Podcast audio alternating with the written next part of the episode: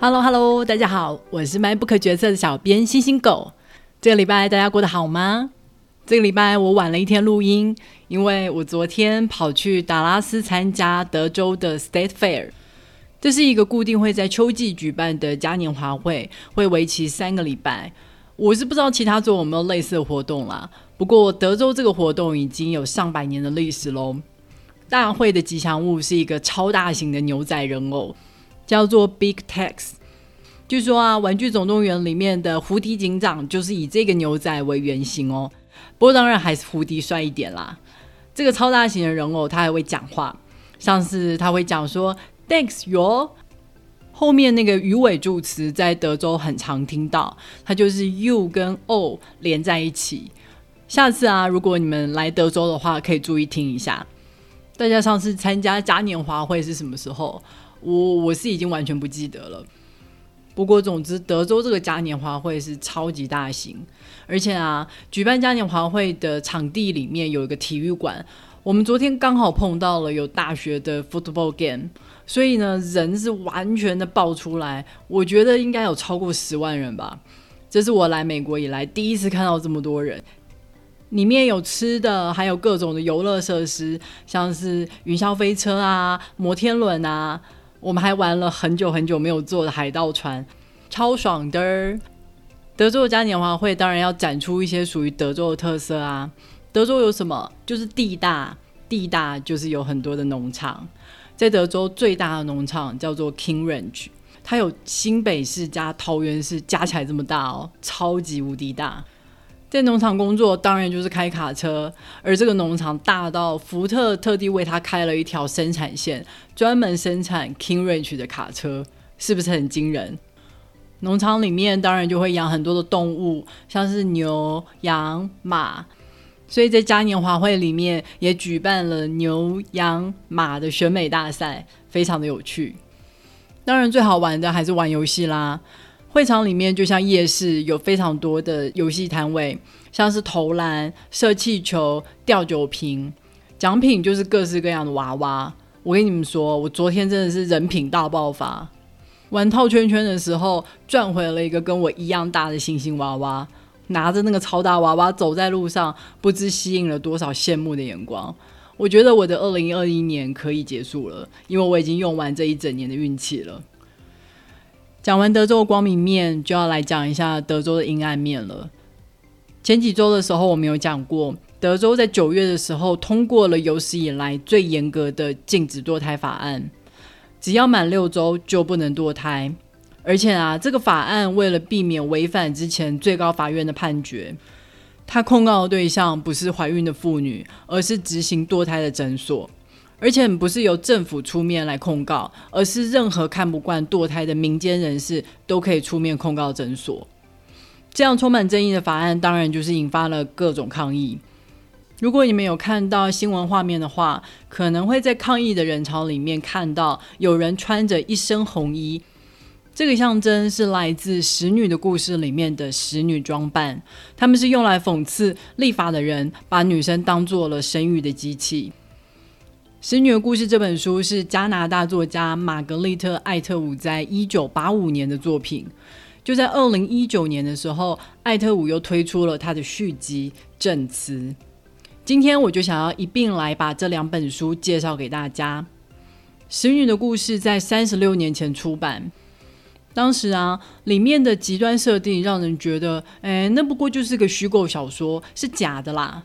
但是谁会想到，在二零二一年的现在，我们会开始想，其实里面讲的故事并没有距离我们这么遥远。如果你没有看过《使女的故事》的话，让我先来介绍一下故事的背景。在小说的设定里面，这个世界已经被高度污染了，所以呢，造成很多女人都失去了生育能力，就算好不容易生下小孩，也非常容易出现问题。这种种的问题让社会的秩序开始大乱。现在的美国也被一个名为“雅各之子”的组织给推翻。他们成立了新的国家，他们称呼为基列国。在基列国，一切都是奉行神的旨意在行事。他们以神为名，重新定义了社会的阶级还有秩序。他们说，每个人在社会上都有明确的责任，而每个阶级都有制服，所以你光看衣服的颜色就可以判定对方的身份是什么。像是开国元老叫做大主教阶级，他们会负责决定国家的大小事务，身上穿的是黑白西装。那大主教的夫人就是负责生育孩子，还有养育孩子，穿的是蓝色洋装。刚刚不是说很多女人都已经生不出孩子了吗？所以如果大主教的夫人生不出孩子的话，基列国就会配给这个家庭一个使女。使女是经过检查确定拥有生育能力的女性，她们穿的是红色洋装。头上还会戴着大大的白色帽子，把整个头发还有面孔都给遮住。因为在激烈国里面，他们就只是孩子的容器，所以他们的长相或是名字都无关紧要。他们的名字会跟随着他们所服侍的家庭的男主人而定。举例来讲，如果这家人的男主人叫做 Fred，那么使女就会被称呼为 Ofred。在英文里面。Of something 就是指某一个人的所有物的意思。使女的故事就是从这个叫做 Afraid 的女人开始说起。现在就让我们开始来讲故事吧。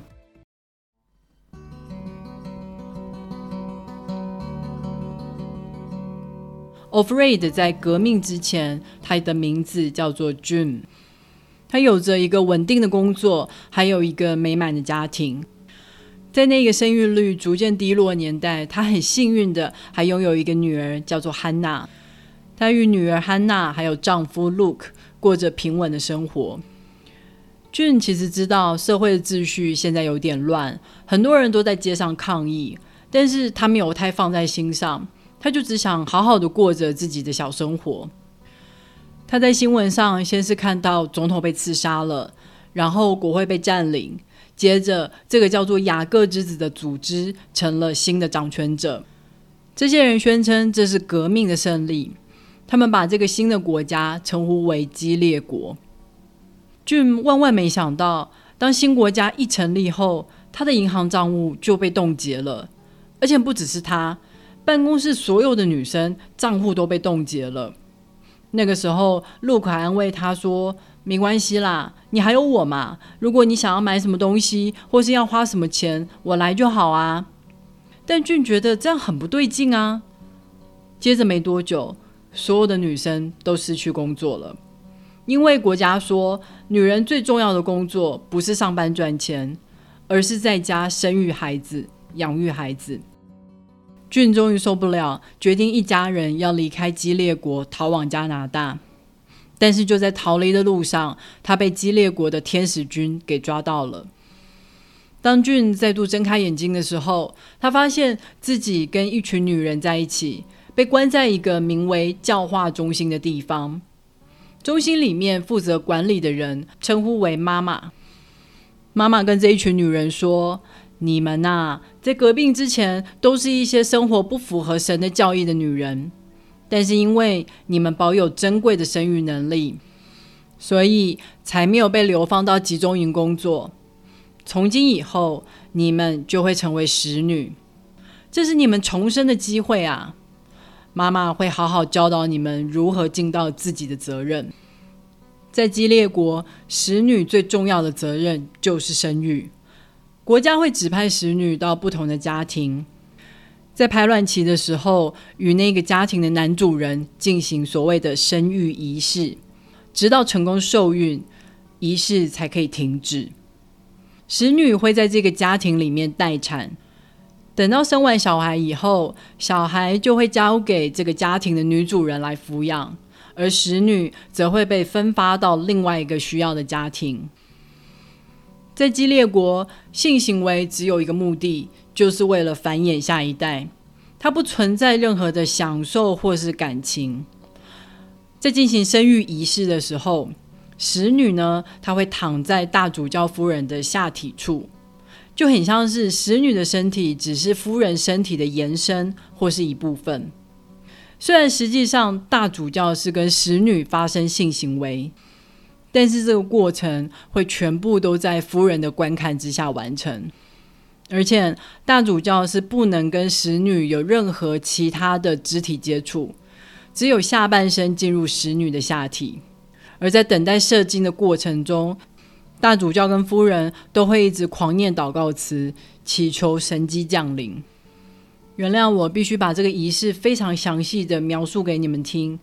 我相信你们即使用听的，都会感觉非常的变态不舒服。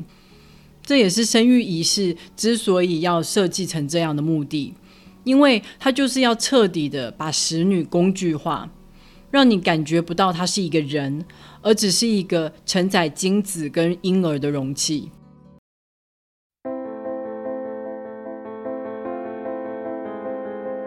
在基列国里面，这种种的秩序还有仪式，当然不是凭空生出来的，它是人精心设计出来的成果。而教化中心的莉迪亚妈妈就是它的创立者。在使女的故事里面，莉迪亚妈妈是基列国秩序的忠实拥护者，她会冷酷的惩罚所有不守规矩、想要反抗的使女。但是就在续集证词里面，我们意外的发现。莉迪亚妈妈并不是一开始就是激烈国的支持者，哎，她在革命之前是一个知名的法官，是社会的精英阶层。在革命之后，她一样被激烈国抓了起来，在监狱里面，她没有像其他人一样崩溃吵闹，她反而一直在思考激烈国抓他们要做什么。她已经年近六十了，已经没有生育的可能性。他知道很多人都被送到集中营去，那么为什么他们会被留下来呢？他暗暗调查四周人的职业，发现这里很多女人都是专业人士，有律师、有法官、有医师，每天都有女人被枪毙，也每天都有女人消失不见，不知去向。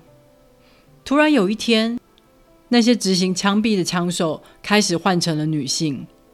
虽然这些枪手都有戴面具，但是莉迪亚知道那些枪手就是之前一样被关在这里的人，只是他们选择了合作，所以成为了枪手，而不是被枪毙的对象。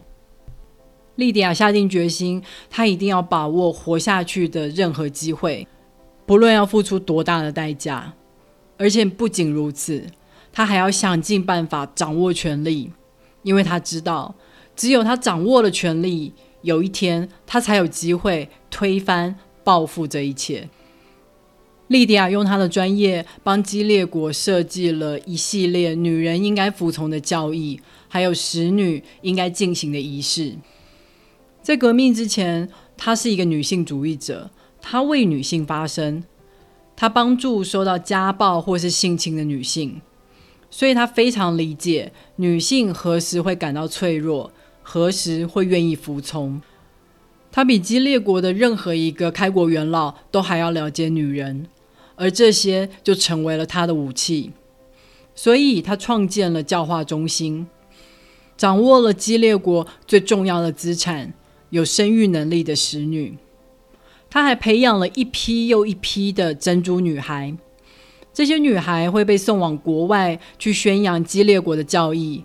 同时诱骗年轻的女性来到基列国，这种种努力终于让他成为了主教们不可或缺的左右手。而在同时间，他开始记录下这些高层做的各种肮脏事。他送往国外的那些珍珠女孩，正是他跟外界的桥梁。他一点一滴的把基列国的机密送到了反抗组织的手里。他非常有耐心的等待合适的时机。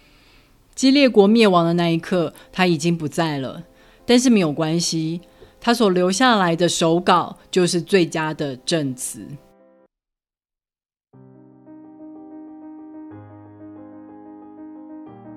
使女的故事在二零一六年的时候被拍成了影集，目前一共有三季，非常非常的好看。不过也会让人感觉非常沉重，就是了。像我老公，他原本跟我一起看。后来他就拒绝再继续跟我看下去。影集呢，主要是以俊为主角，透过影集的画面，激烈国的各种压迫还有控制变得更加的具象化。你会在路上看到各种荷枪实弹的天使军，人群里面还藏着名为眼目的秘密警察，他们会暗中观察人们的一举一动、一言一行。基列国随处都可以看见被吊死的人，他们可能是异教徒，也可能是同性恋，也有可能只是因为他们讲错了什么话。看到这些尸体，你不能大惊失色，也不能表示悲痛。即使看到死去的人是曾经认识的朋友，也只能快步离开。在第一季的 Dream，他就如同惊弓之鸟一样，过去自由的生活都还记忆犹新。但是现在，他身在激烈国，已经成了 afraid 了。他得想办法活下去才行，活下去才有机会再看到老公跟女儿。面对这样绝望的处境，有的人选择了顺从，有的人选择放弃。俊他也不是一直都很勇敢，但在第一季的结尾，他第一次做出了反抗。他拒绝对于想要逃走的使女丢掷石块。在第二季，她怀孕生下第二胎以后，变得更加的坚强。她想尽办法激起主教夫人爱孩子的同理心，让她去想象，如果女儿生在激烈国的未来会是什么样子。在革命之前，主教夫人其实也是一个事业有成的电视主播。她想要让人们去正视生育率节节下降的问题，所以到处去倡议要让女人回归家庭。但是现在，他也被困在这一个所谓的理想国度里了。在激烈国，没有孩子又不能生育的她，什么都不是。她曾经比她的丈夫还要出风头，还要知名。但是新国度建立以后，她就被困在家里，什么也不能做。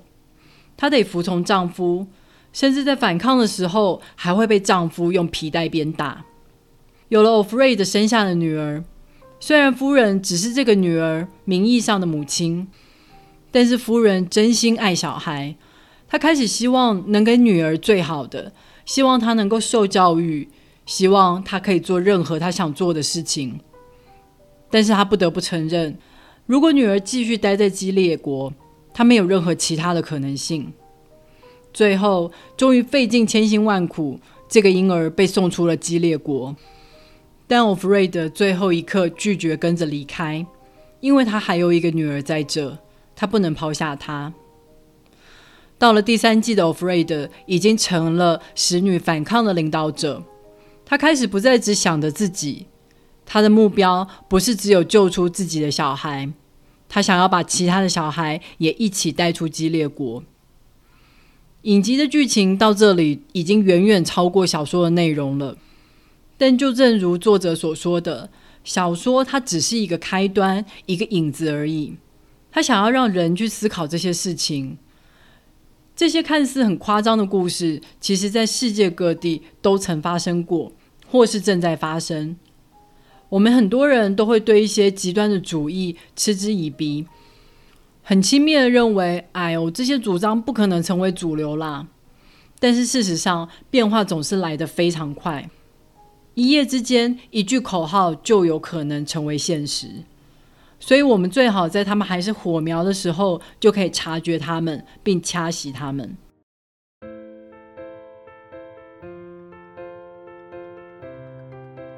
好的，《使女的故事》还有《证词》这两本书就介绍到这里了。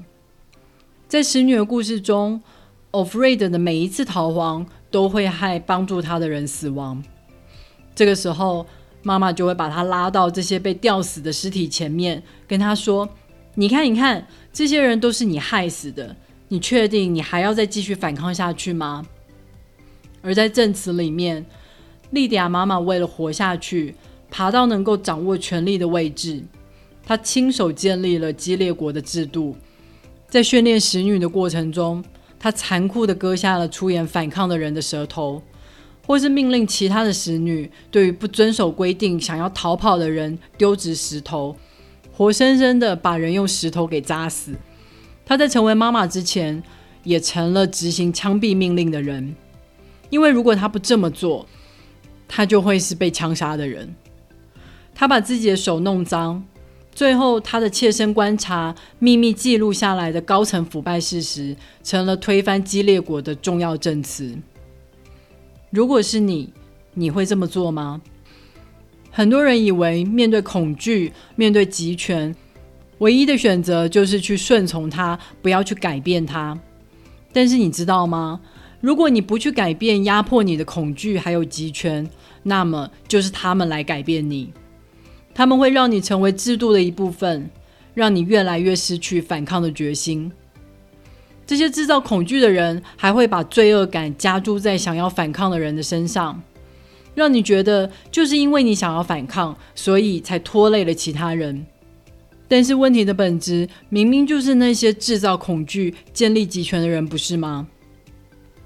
愿意把手弄脏的人，想尽了办法，终于让其他人过上好生活的时候。这些被解救的人，却有可能反过来指责：“哦，你当初犯下的那些罪恶，真是罪不可赦啊！”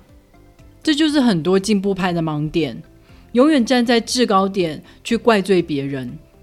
但是怪罪人是容易的，愿意付出行动、把手弄脏的人，才是真正有可能改变的人。如果你喜欢今天介绍的这两本书的话，别忘了透过 MyBook 决策的导购链接来购买它们哦，网址是 triple w 点 mybook 点 tw。也别忘了在 Apple Podcast、Spotify、First Story 跟 YouTube 上面订阅 MyBook 决策。你的订阅跟留言就是对我最好的动力。好的，让我们下个礼拜再会喽，拜拜。